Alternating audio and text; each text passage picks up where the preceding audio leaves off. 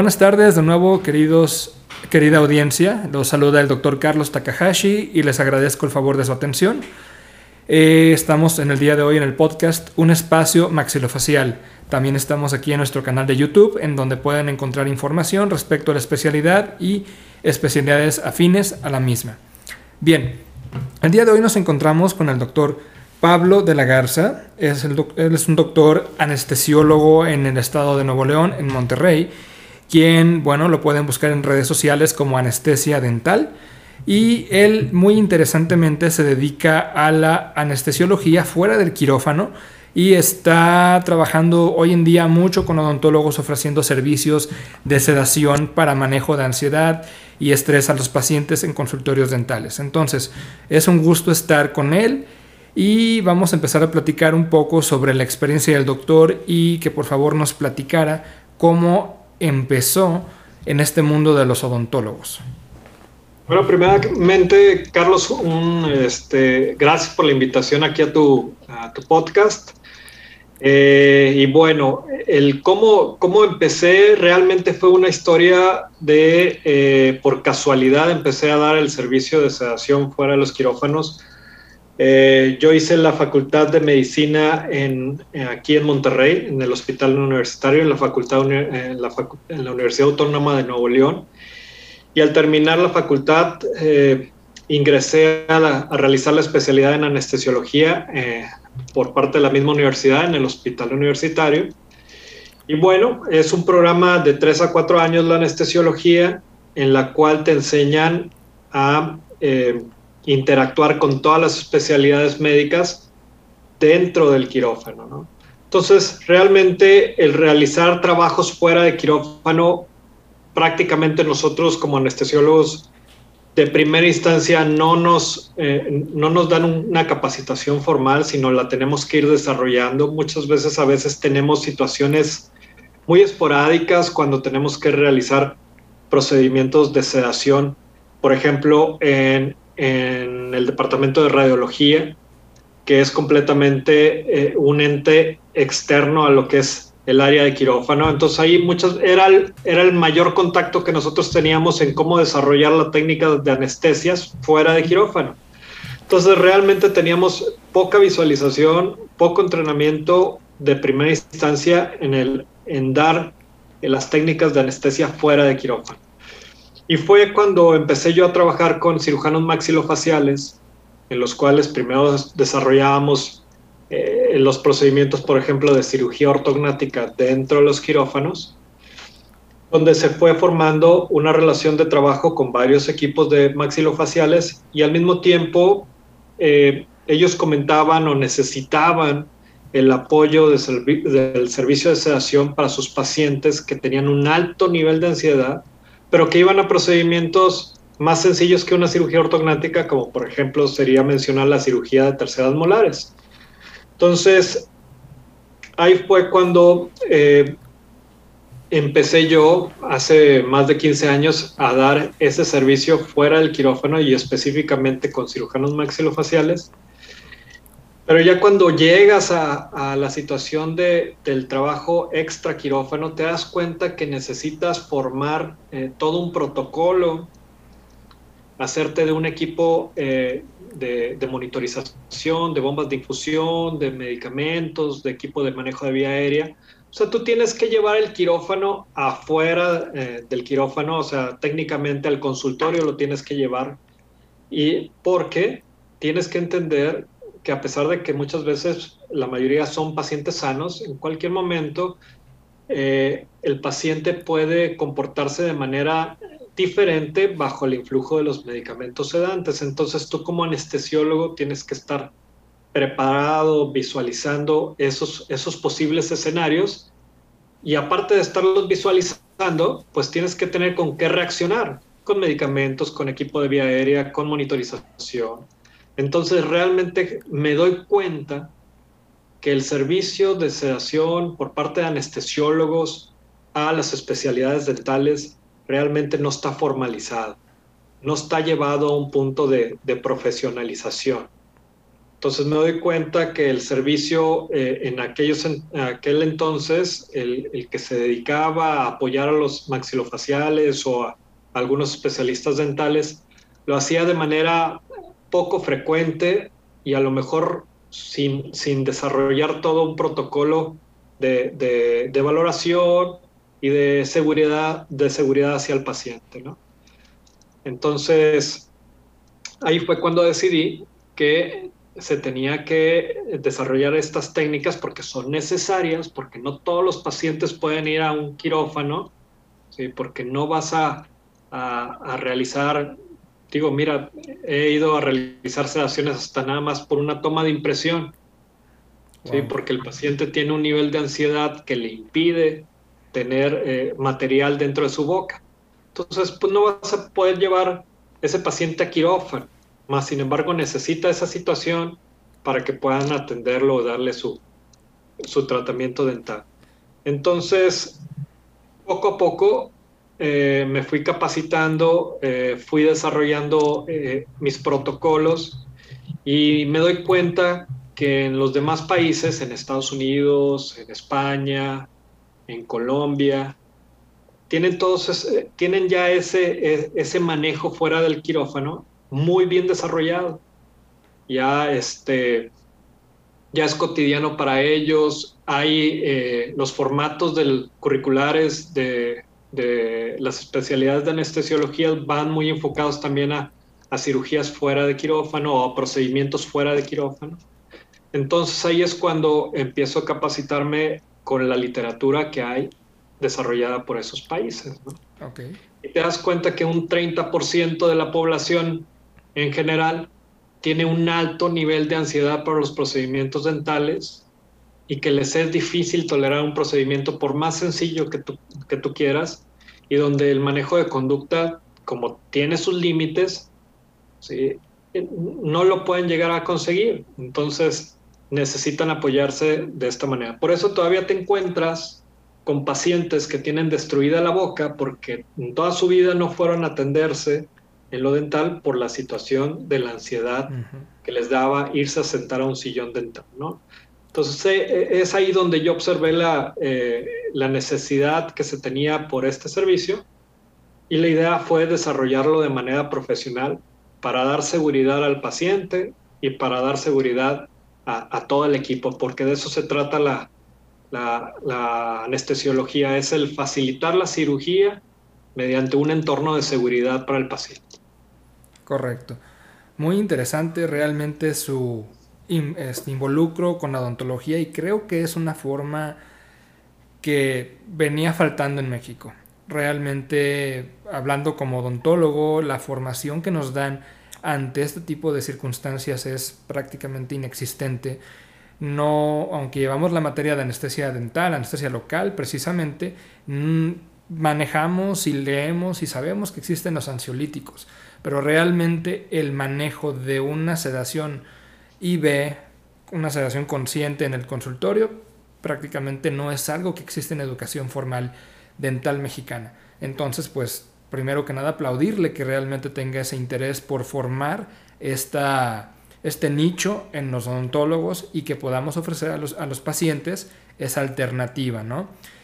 Ahora, bien, yo como cirujano maxilofacial, pues me enfrento a pacientes como, como sus colegas en Monterrey, con gente con mucha ansiedad, que no desean tener un protocolo eh, normal, no quieren saber de agujas, no quieren saber ni siquiera de los ruidos de lo que existe en un consultorio dental. Y el ruido, digo, el, motivo de queja más rápido o más común es el ruido, ¿no? La famosa fresa o los ruidos ambientales de un consultorio. Por lo tanto, la sedación consciente pues viene a ayudarnos a ofrecer el servicio, ¿no? Anterior a yo conocer inclusive de la sedación consciente en el consultorio fuera de un hospital, pues realmente era un choque, porque muchas veces no teníamos la capacidad de poder quedarnos con el tratamiento del paciente o el paciente se dejaba de atender simplemente o por temor o por gastos. Y el hecho de que se pueda hacer este tipo de servicios en un consultorio, pues nos aminora tanto al paciente como a nosotros la facilidad de poder seguir atendiendo. Ahora bien, este doc, Dentro de sus redes sociales, este, Anestesia Dental, vuelvo a mencionar en el Instagram, pueden encontrar al doctor. Eh, es importante resaltar que veo que está usted armado, está capacitado y tiene todos los aditamentos. Platíquenos, ¿qué es lo que lleva usted a un consultorio dental de rutina para dar una sedación? Bueno, mira, tenemos que empezar un poquito más atrás para definir lo que es la sedación y eh, las, eh, las etapas de la sedación o las etapas de la, de la anestesia.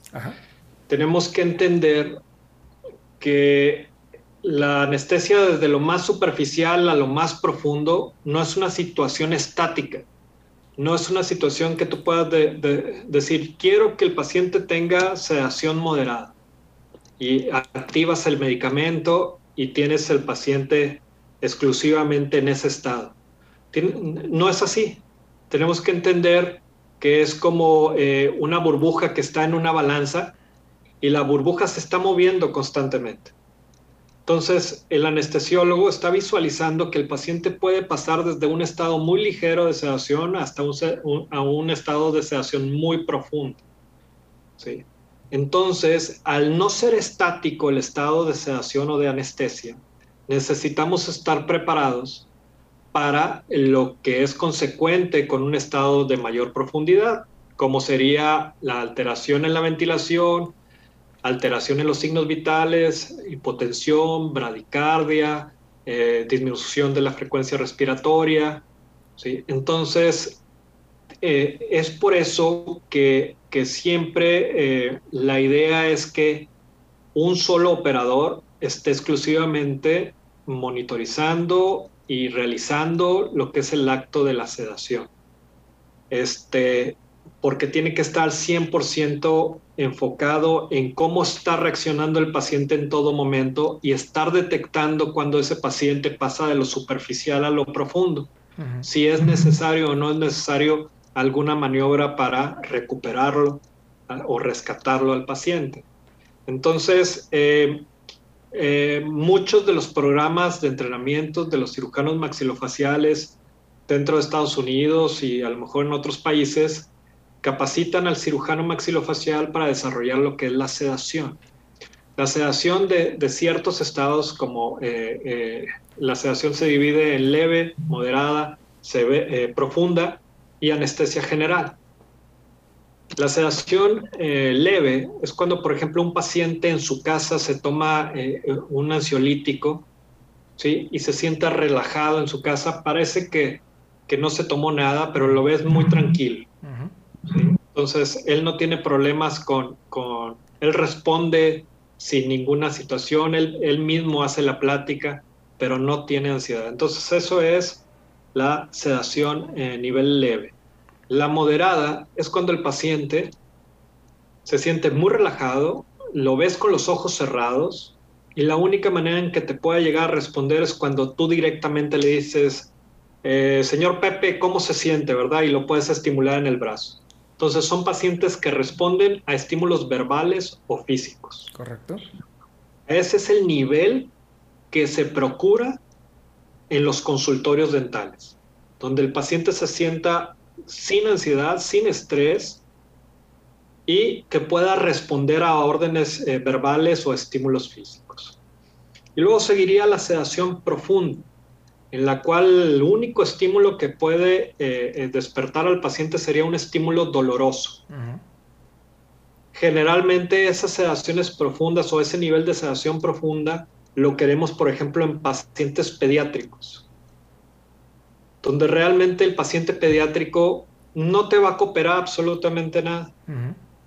no puedes llegar a un acuerdo con él, oye, mira, vamos a, a quitarte esos nervios y ya tú cooperas no, realmente el, paciente pediátrico necesita estar ausente de estímulos, o sea, no, no, no te puede llegar a él a cooperar. Entonces llevamos al paciente a estar roncando profundo para que realmente se sienta cómodo con lo que normalmente el odontopediatra realiza como procedimientos, ¿sí? y que eh, no se esté moviendo. El único estímulo doloroso, el, el único estímulo que lo puede despertar de ese estado es un estímulo doloroso.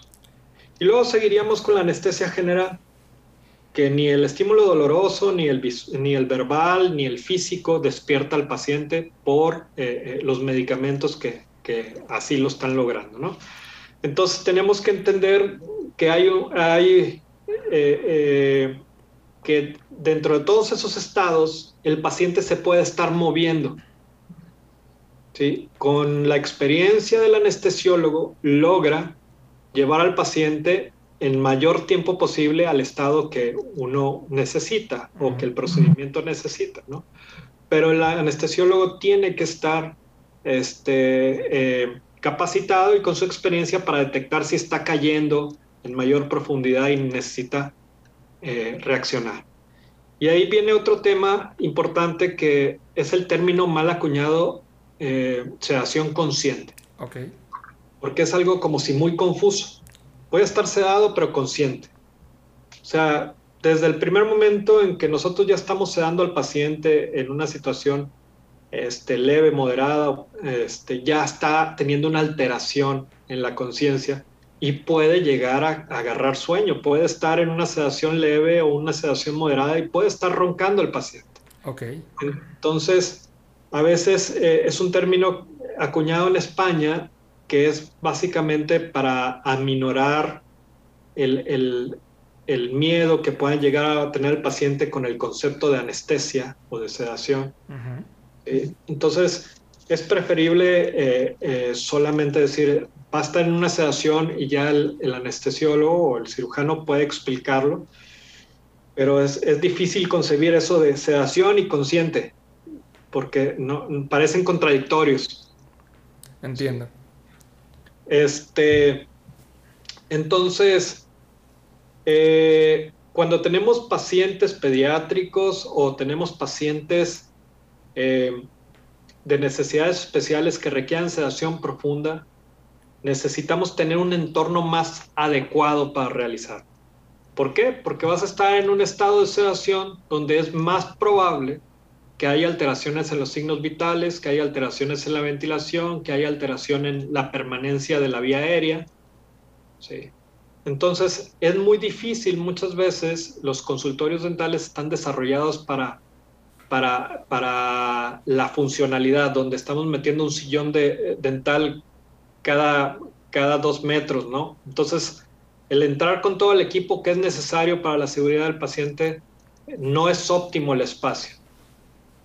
Entonces ahí es cuando nosotros, cuando vemos un paciente de necesidades especiales o un paciente pediátrico, preferimos realizarlo en unas instalaciones que sea un operatorio más diseñado para sedación. Okay. En los pacientes que tenemos sedación moderada, sí se pueden realizar en, eh, en los consultorios dentales, porque es menos probable que vayan a necesitar maniobras especiales. ¿Por qué? Porque están todavía más lejos de, de, lo que es la profundidad. Este, la norma oficial de la anestesiología menciona que si tú vas a desarrollar una anestesia, un acto anestésico fuera del quirófano, tienes que llevar todo lo necesario para poder desarrollar el acto anestésico y, poder prevenir o actuar en caso de alguna complicación. Correcto. Entonces estamos hablando que tú tienes que tener presente o a la mano todo lo que es el material del manejo de la vía aérea. ¿sí? Nos toca mucho ver pacientes con apnea obstructiva en la cual la sedación, por mínima que sea, al entrar él en estado de, inconsciencia o, de relajación, todos sus tejidos del cuello van hacia el centro y empiezan a obstruir, o la lengua va hacia atrás, y más en esos pacientes que no tienen eh, piezas dentales. Entonces tenemos que tener las, las el equipo necesario para que se pueda desarrollar el, procedimiento y que pueda seguir ventilando adecuadamente, porque si no, se convierte el procedimiento en estar deteniéndolo, deteniéndolo, deteniéndolo, deteniéndolo. Y, y por mencionarlo de alguna manera, por ejemplo, en esos pacientes con apnea obstructiva, colocamos lo que es una cánula nasofaringe. Correcto. Sí, porque pues la, la cánula Guedel no sería opción porque se va a trabajar en la cavidad oral. ¿Sí? Entonces, tenemos que tener todo tipo de, equipo para, para, el manejo eh, anestésico en relación a la vía aérea, eh, mascarillas laringias, tubos endotraqueales, cánulas de Guedel, cánulas nasofaringias, el laringoscopio con todo tipo de, de, hojas, tanto rectas como curvas. Tenemos que tener todos los medicamentos en relación a emergencias, los mismos medicamentos que, que, están dentro de un carro rojo, los tenemos que tener. Y van desde eh, medicamentos que ayudan con el manejo de la presión arterial, eh, antiarrítmicos, adrenalina, eh, medicamentos que, que, nos ayudan a, resolver desde un paro cardíaco hasta una fibrilación auricular. Claro. Y definitivamente también parte clave sería lo que es eh, el DEA, el desfibrilador automático.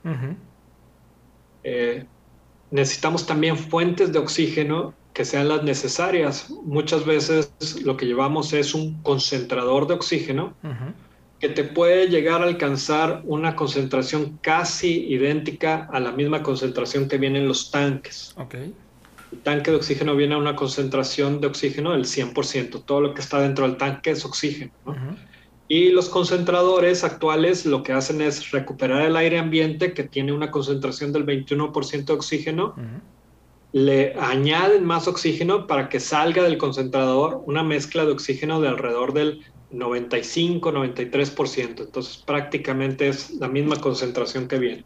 Y la ventaja es que mientras que esté funcionando, esté conectado a la luz, tienes eh, esa fuente de oxígeno interminable.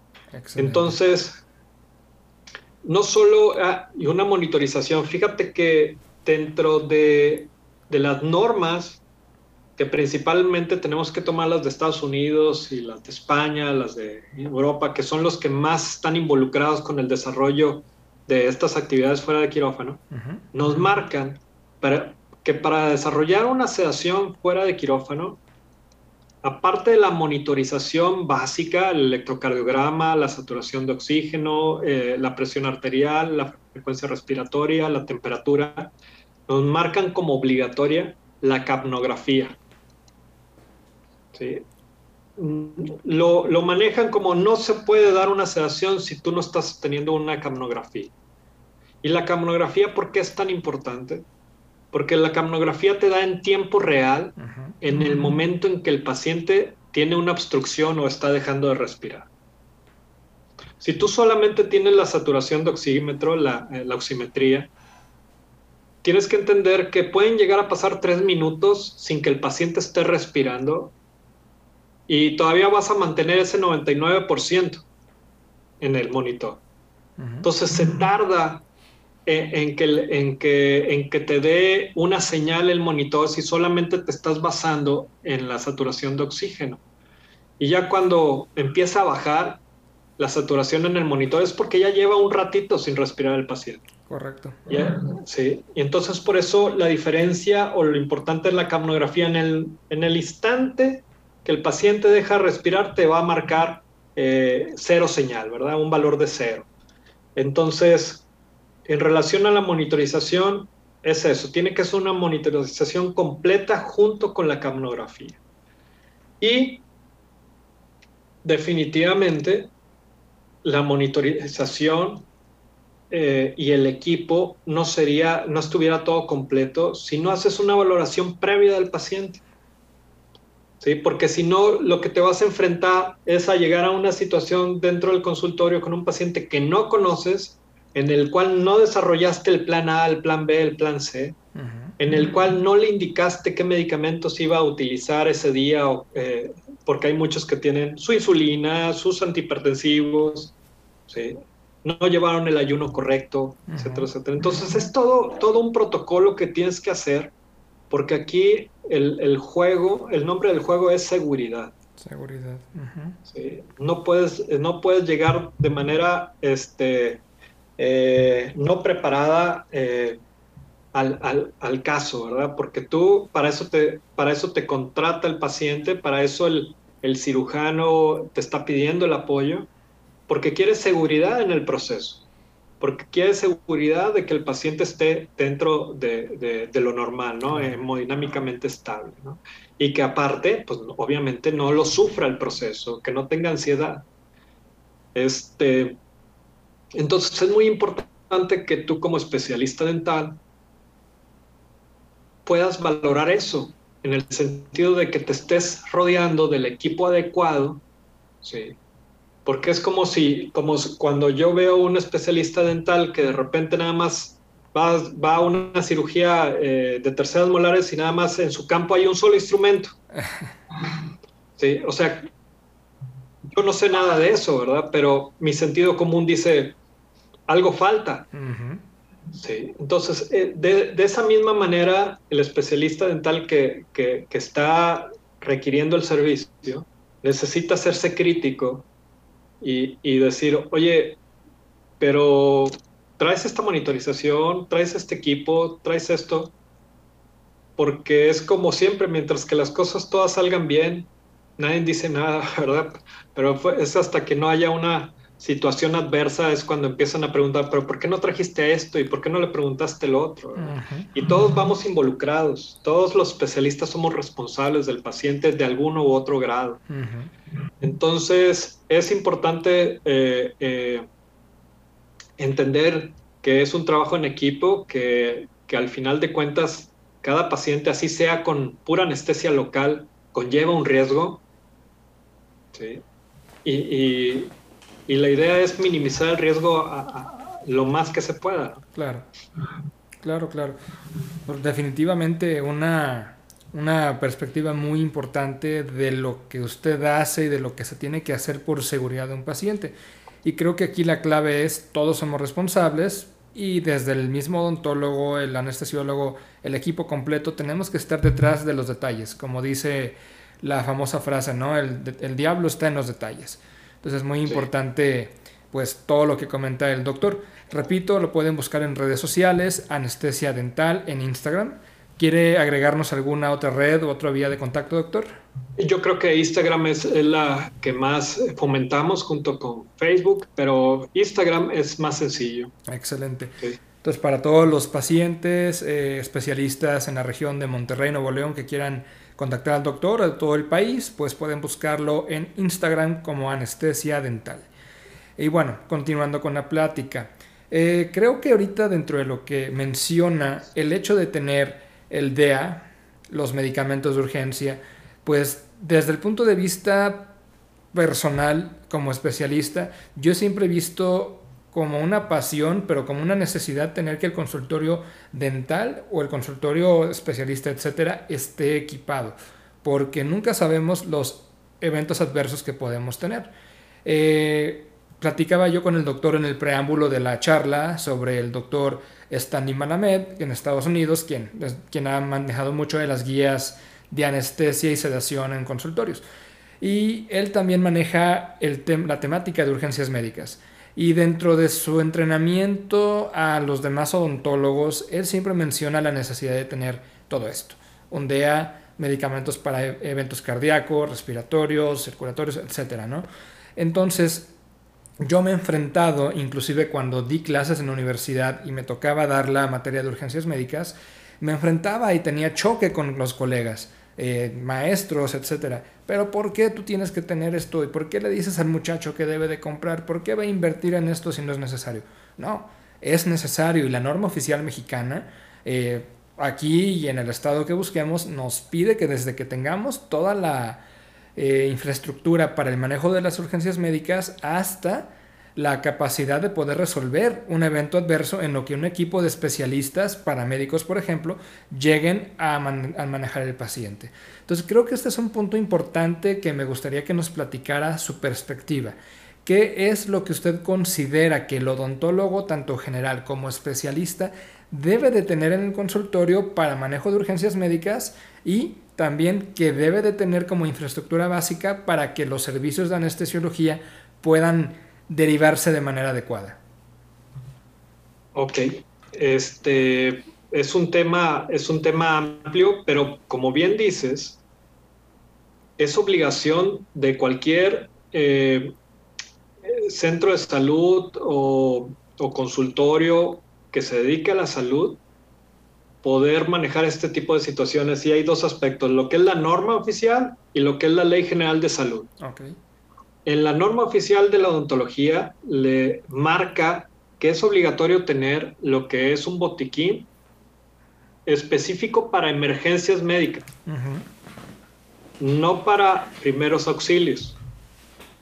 Porque muchas veces nos confundimos en qué, tener, qué tenemos que tener en lo, en lo, que es un botiquín.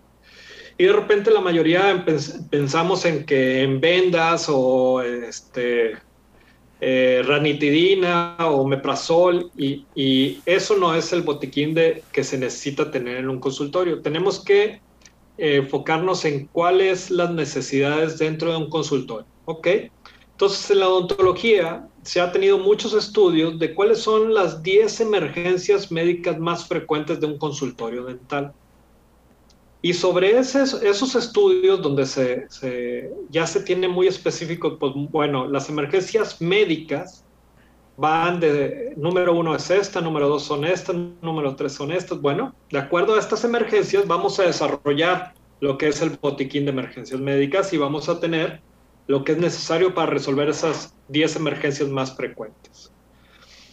Entonces, eh, por mencionarte algunas, tenemos de las más frecuentes es el síncope vasovagal, tenemos crisis asmáticas, tenemos eh, compulsiones neurológicas, tenemos lo que es eh, infarto agudo de miocardio, angina de pecho, ¿sí? Eh, tenemos shock anafiláctico. ¿sí? E, en relación a ese tipo de, de, de, problemáticas, desarrollamos lo que es el botiquín de emergencias médicas y eh, tenemos a la mano lo necesario para resolver cada una de estas emergencias. Hay una situación como bien tú lo dijiste, lo que necesita hacer el establecimiento es dar de primera instancia la ayuda básica e inmediata al paciente. Uh -huh. ¿sí? Lo que tienes que hacer es actuar rápidamente, revisar qué emergencia está presentándose y decidir si necesita este paciente irse al hospital o no.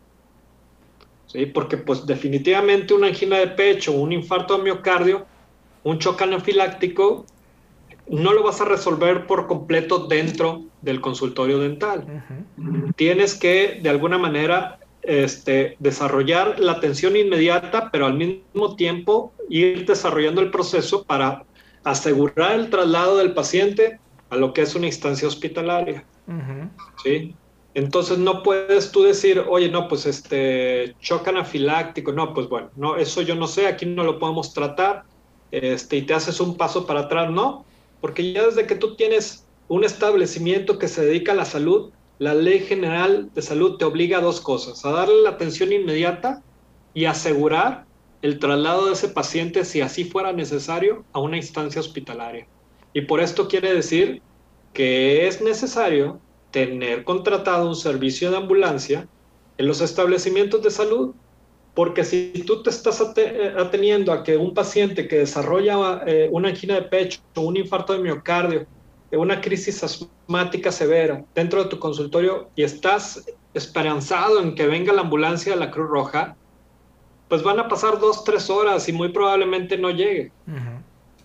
¿Sí? Entonces, necesitas un servicio de ambulancia contratado en el formato que tú quieras por evento o, mensual, pero sí necesitas de alguna manera tener esa seguridad de que si tú necesitas que esté una ambulancia ahí, la puedas, la puedas tener para trasladar al paciente. Entonces, el primer punto es que el, cualquier establecimiento de salud y específicamente el consultorio dental tiene que tener un botiquín de emergencias médicas, ¿sí? enfocado a las emergencias médicas que pueden pasar en el consultorio dental. Digo, entendemos que no eres tú una área de urgencias, que no eres un área de urgencias dentro de un hospital. Uh -huh. No tienes, siempre me hacen la pregunta, ¿necesitamos un carro rojo? No, no necesitas un carro rojo, porque el carro rojo es para una diversidad de problemáticas, de emergencias que se desarrollan normalmente en una instancia hospitalaria. Uh -huh.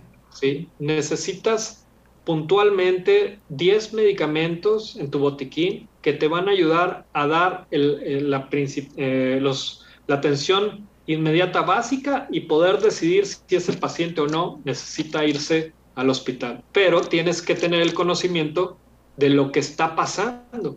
Es como, por ejemplo, un paciente que eh, la, eh, la, emergencia más frecuente, el síncope vasovagal, en la cual el paciente pierde el conocimiento en el momento en que se está trabajando sobre él, que generalmente es al momento de la aplicación de la anestesia local.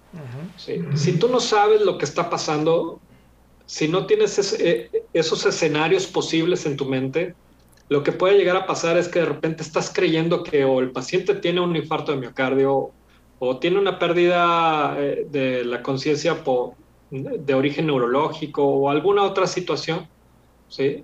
Y empiezas a perder el control de la situación o empiezas a realizar cosas que no son necesarias para el rescate de ese paciente, ¿no?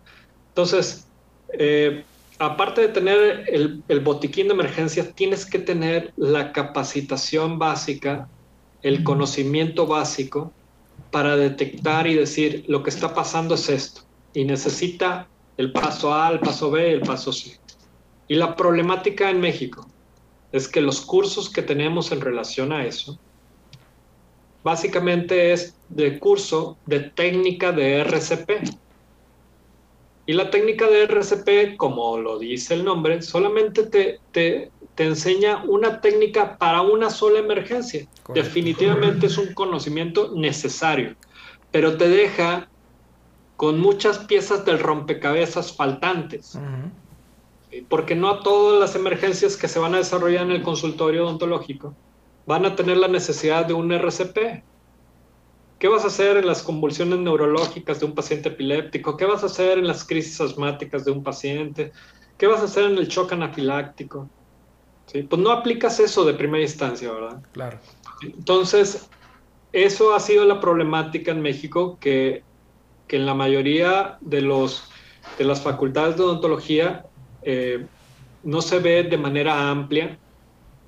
Y, y, lo entendemos, porque al final de cuentas es poco frecuente que llegue a pasar una emergencia de ese tipo, es poco frecuente. Pero la mayoría de las personas que han, asistido al curso que impartimos, todos han tenido una situación que les ha, eh, que ha hecho que hayan decidido ir a asistir al curso, ¿no? Entonces, realmente sí pasan. Obviamente, si ya lo comparas con el número de procedimientos dentales que se realizan con contra el número de emergencias médicas que pasan, pues se reduce eh, eh, significativamente ese número, porque son demasiados los procedimientos dentales que se hacen al día, ¿no?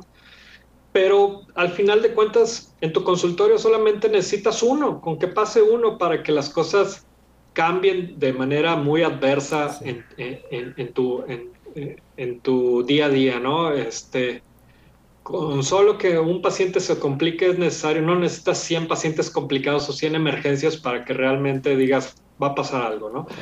Entonces, eh, si es necesario tomar estos cursos, si es necesario buscar, aparte de lo que es la técnica de RCP, complementar realmente con un curso que te pueda decir los escenarios más frecuentes en relación a emergencias médicas en el consultorio odontológico y cómo manejarlas. Tienes que tener ese, ese protocolo, ¿no? Y la única manera, aparte de asistir a los cursos, es que de alguna manera una vez al mes estés platicando de esto, oye, pasó esto, ¿cómo lo resolverías? ¿no? Hacer casos, escenarios este, eh, actuados dentro del consultorio de tu clínica para que digas, oye, mira, el material, el, botiquín de emergencias va a estar colocado aquí, todo lo necesitamos saber, el, tanque de oxígeno va a estar aquí.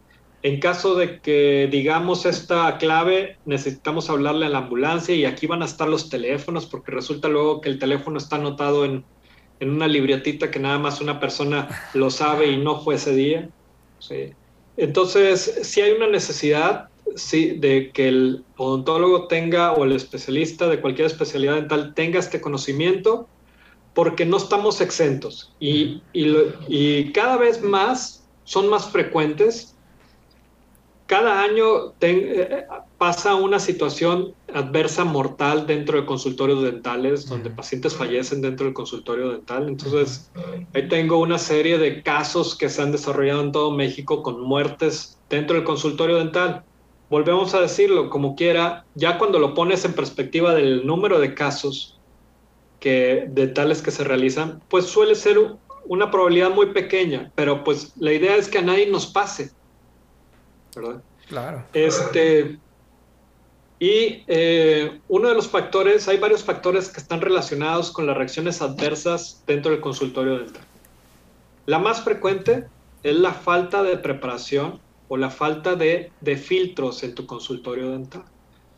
Es como, por ejemplo, eh, hubo un caso de un paciente que falleció en el cual llegó con mucha ansiedad en relación al procedimiento dental, traía un absceso en una pieza dental necesitaba cirugía y eh, al momento de estar realizando la cirugía lo pasan de emergencia, emergencia en el sentido de que el, señor ya necesitaba o exigía la atención, lo pasan directo al sillón dental, ¿sí? empiezan a desarrollar el, procedimiento y el paciente desarrolla un infarto. Wow. Sí, entonces, cuando empieza a hacer la investigación, resultaba que el paciente estaba diagnosticado como hipertenso, en el cual era un paciente que no se tomaba sus medicamentos antihipertensivos, llegó con un alto nivel de dolor, con un alto nivel de ansiedad, muy probablemente con una presión 200 sobre 110, en el cual necesitaba solamente el empujón del dolor para desarrollar eh, eh, un, paro cardíaco. ¿no? Entonces, a lo mejor, si hubiera habido un filtro del inicio dentro del consultorio en el sentido de que, bueno, vamos a tomarle su presión. ¿sí? Primero, antes de empezar el procedimiento. Tal vez hubiera habido la situación de que, oye, salió en 200 sobre 120. Señor, la única manera de tratarlo en este momento es dentro de un hospital. ¿sí? Porque trae un problema más serio que, que lo que es el absceso dental. Entonces, ¿cuántos consultorios sí aplican la toma de signos vitales antes del procedimiento, cuántos consultorios sí aplican la toma de la presión arterial antes del procedimiento. Y sabes qué es, eh, escucho mucho el comentario eh, por parte del especialista dental, pues estuvo muy calmado el paciente durante el otro procedimiento, pero realmente tú sabes que estuvo calmado.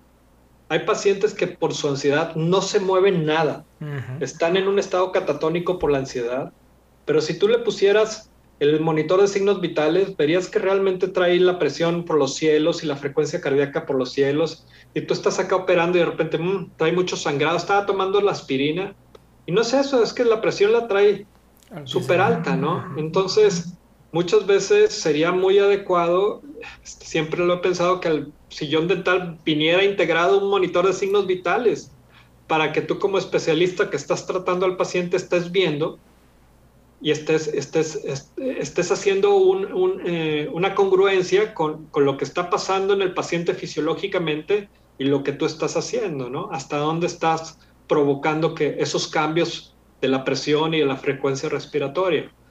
Este, entonces, yo creo que, que una causa muy frecuente es, son eso, la falta de filtros, la falta de, historia médica completa.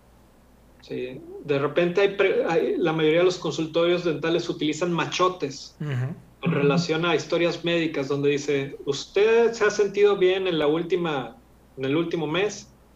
Pues cuestionamientos muy amplios, muy generales, que para cualquier paciente lo lee, pues para cualquiera de nosotros es diferente que sentirse bien. De repente para un paciente de 90 años el estar vivo ya está súper bien. ya, ¿sí? Entonces, ah, tenemos que afinar. Siento que hay mucha área de oportunidad en ese sentido, afinar los filtros para disminuir este, eh, las posibilidades de complicación. Y, y las emergencias siguen pasando, primero porque no hay filtros. Otro de los aspectos importantes es porque los pacientes cada vez son polifarmacias.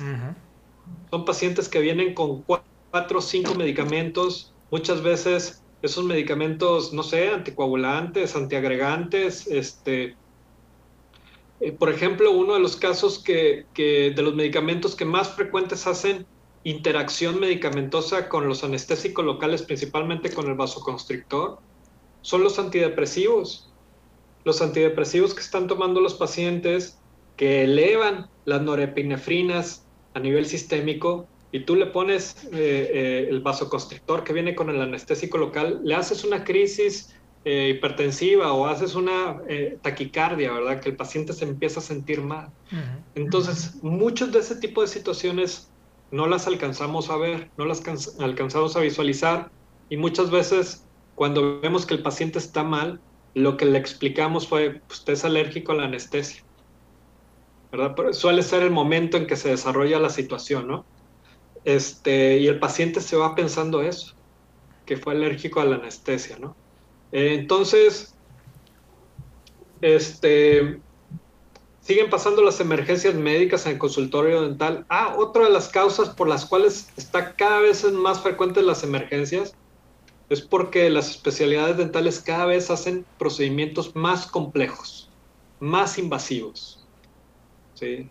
Me toca estar dentro de sedaciones donde pacientes de 70, 80, 90 años se les necesita hacer all on, all on six, arcada superior, arcada inferior, es regularización de hueso, abrir todo el colgajo, estar 4 o 5 horas en cirugía. ¿sí? Entonces, son procedimientos pesados para el paciente que si realmente no están estables en sus problemáticas de salud de base, como su hipertensión o su diabetes, te vas a complicar durante la cirugía. Y vas a tener pacientes con, crisis hipertensivas y taquicardias y arritmias. Entonces, veo que, que es por eso que la sedación es necesaria y aparte del control de la, de la, ansiedad, que es un gatillo para lo que es eh, un disparador para lo que es las crisis hipertensivas y taquicárdicas, con la sedación lo puedes controlar. También alguien que esté encargado de estar supervisando eso, que esté supervisando la presión, el pulso, la respiración, viendo cómo podemos disminuir el dolor, viendo cómo podemos disminuir la ansiedad del paciente, que es su principal detonante de las emergencias médicas también. Entonces, de repente, eh, dentro de los programas, como lo dije hace un momento, a los cirujanos maxilofaciales o a los cirujanos orales, hay muchas veces en, programas de Estados Unidos que les enseñan a realizar sedación intravenosa y pueden...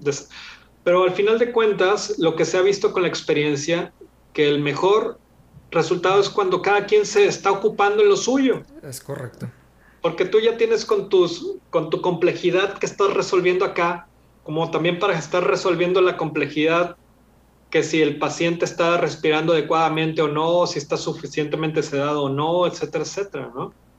Y como te digo, la anestesia no, no es de que nada más quiero sedación leve. No puedes hacer eso, porque hay pacientes que se salen de la curva de distribución de la población, donde tienen los dos extremos, donde te dice el libro, oye, pues la mayoría de los pacientes va a desarrollar solamente con, eh, eh, con ansiólisis, con la desaparición de, sus, de su ansiedad. Pero hay extremos donde esa misma dosis les cayó, eh, la metabolizan de manera diferente y fue una dosis para ellos, para su organismo, que provocó una depresión respiratoria. O que realmente no les hizo nada. Entonces, es mejor una persona que cada quien esté ubicado en resolver una problemática, ¿no? Claro. Eh, y, luego nos, este, nos metemos en, problemas, ¿no? Como el famoso ribotril en gotas.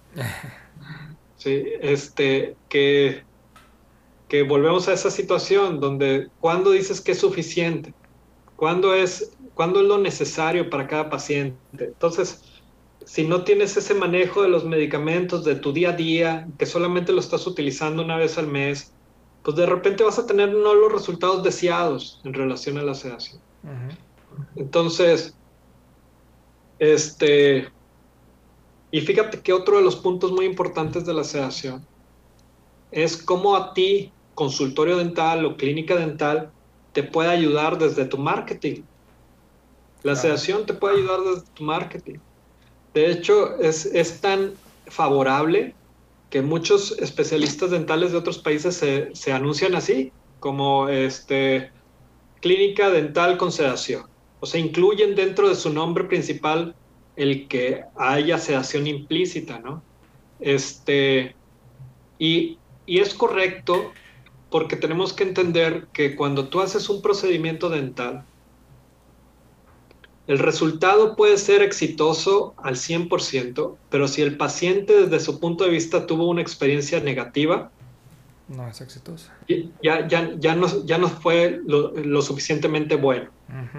Totalmente diferente cuando tu, tu resultado que tú hiciste en tu procedimiento fue 100% positivo el resultado y aparte el paciente estuvo muy relajado, estuvo este, prácticamente no se acuerda del procedimiento, prácticamente no recuerda ninguna situación negativa del procedimiento, se vuelve un anuncio ambulante de tus servicios. Definitivamente. Y el paciente va con otros eh, con, otras personas y le no, ve con él, mira, te, dejan muy bien eh, eh, tu problema y aparte te duermen. Así lo explican ellos, ¿verdad? De manera coloquial.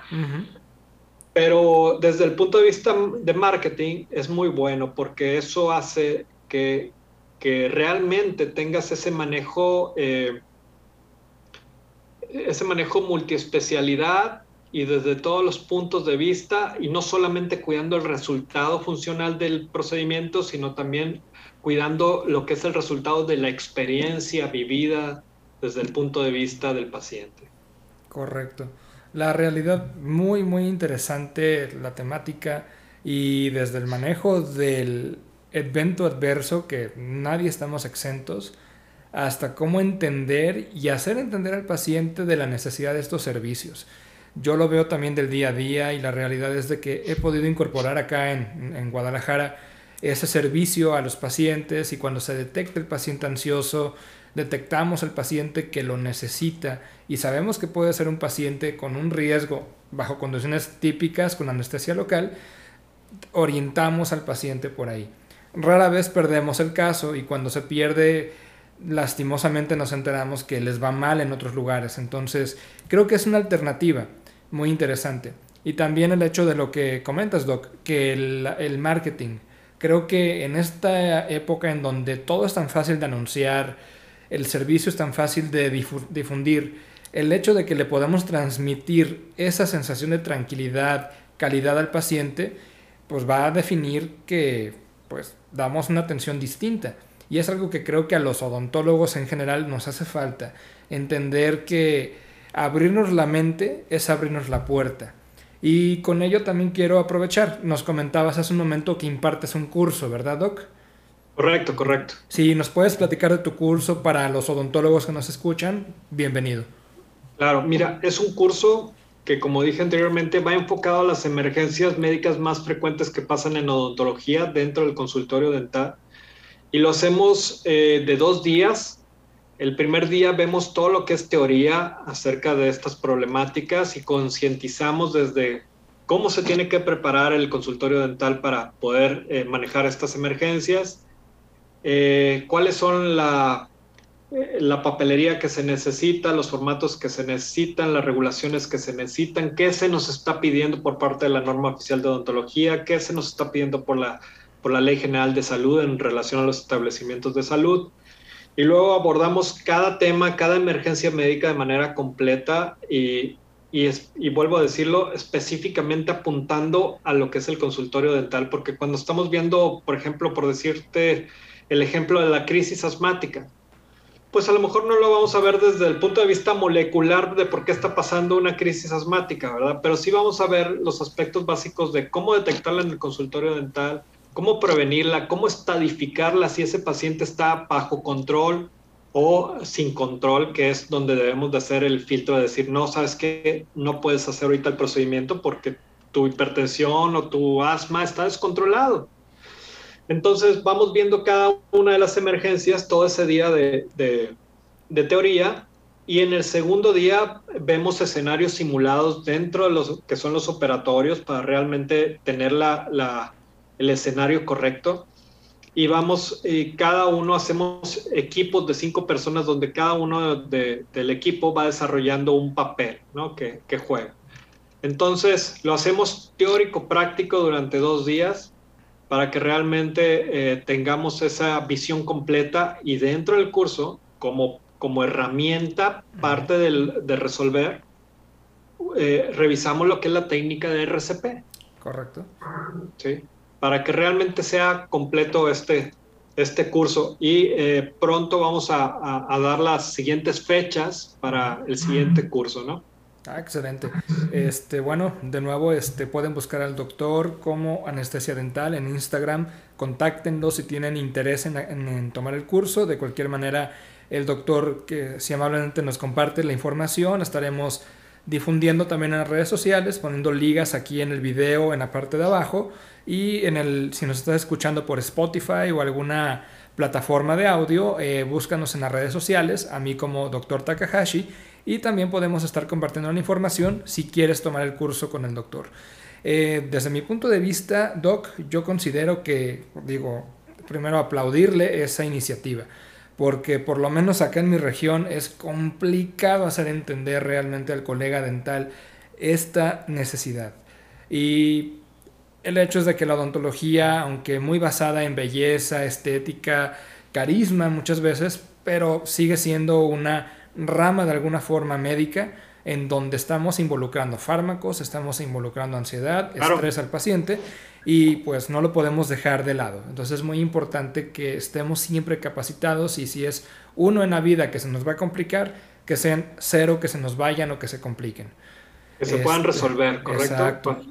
Entonces, pues bueno, no me queda, Doc, más que agradecerte tu tiempo. Este, realmente ha sido una plática muy, muy informativa. Me llena, eh, realmente se cumple el propósito de lo que es, el, eh, valga la redundancia, el propósito del podcast, que es informar tanto a la población como también al, al gremio dental y médico también, quien quiera escucharlo, de lo que podemos hacer hoy en el 2022 no quedarnos con lo que aprendimos hace 30 años en la escuela y en el libro que se redactó hace 50 años y que no está actualizado porque nosotros no actualizamos nuestra mente. Entonces, Doc, te agradezco mucho tu tiempo, agradezco la amabilidad que tuviste con nosotros de poder tomar y formar parte de un espacio maxilofacial. Este, de nuevo, este, invitamos a todos los escuchas, a todos los videntes de YouTube, si quieren buscar al doctor en anestesia dental en Instagram y si tienen alguna duda o pregunta, por favor escríbanos en la parte de comentarios del YouTube o del, de Spotify o en redes sociales, doctor Takahashi, y podemos redirigirlos directamente con el doctor. Entonces, de nuevo, Doc, muchas, muchas gracias. Este, agradecemos el tiempo y esperemos que en una siguiente ocasión podamos tener este, un, una nueva plática sobre experiencias vividas hasta el momento. Gracias, Carlos, a ti por la invitación y eh, a, todo, a todo tu auditorio. No, es un placer, Doc. Muchas gracias, cuídese mucho. Hasta luego. Hasta luego. bye. bye.